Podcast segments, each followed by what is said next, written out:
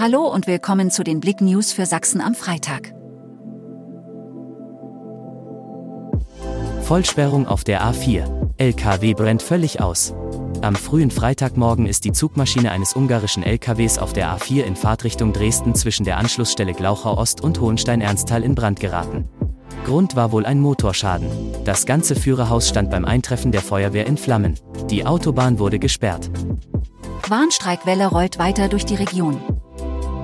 Kurz vor der nächsten Verhandlungsrunde mit dem Arbeitgeberverband VSME treten Metallerinnen und Metaller der Region nochmal richtig aufs Gas.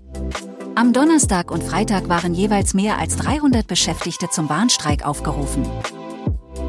Einbruch ins grüne Gewölbe. Ermittlungen gegen Wachleute eingestellt. Im Zusammenhang mit dem Einbruch in das historische Grüne Gewölbe 2019 wurden nun die Ermittlungen gegen vier Wachleute eingestellt. Sie standen unter dem Verdacht der Beihilfe zum schweren Bandendiebstahl. Ein hinreichender Tatverdacht konnte gegen keinen der vier Beschuldigten begründet werden. FCE-Aufsichtsrat. Fanvertreter nicht mehr auf der Kandidatenliste. Die sportliche Krise könnte beim FC Erzgebirge Aue kaum größer sein. Am Samstag schlägt auf ganz anderer Ebene die Stunde der Wahrheit. Am Vormittag kommen die Mitglieder des Vereins zu einer außerordentlichen Mitgliederversammlung zusammen.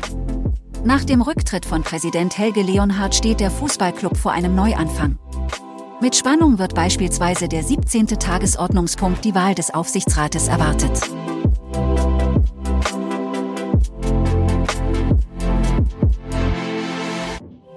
Danke fürs Zuhören. Mehr Themen auf blick.de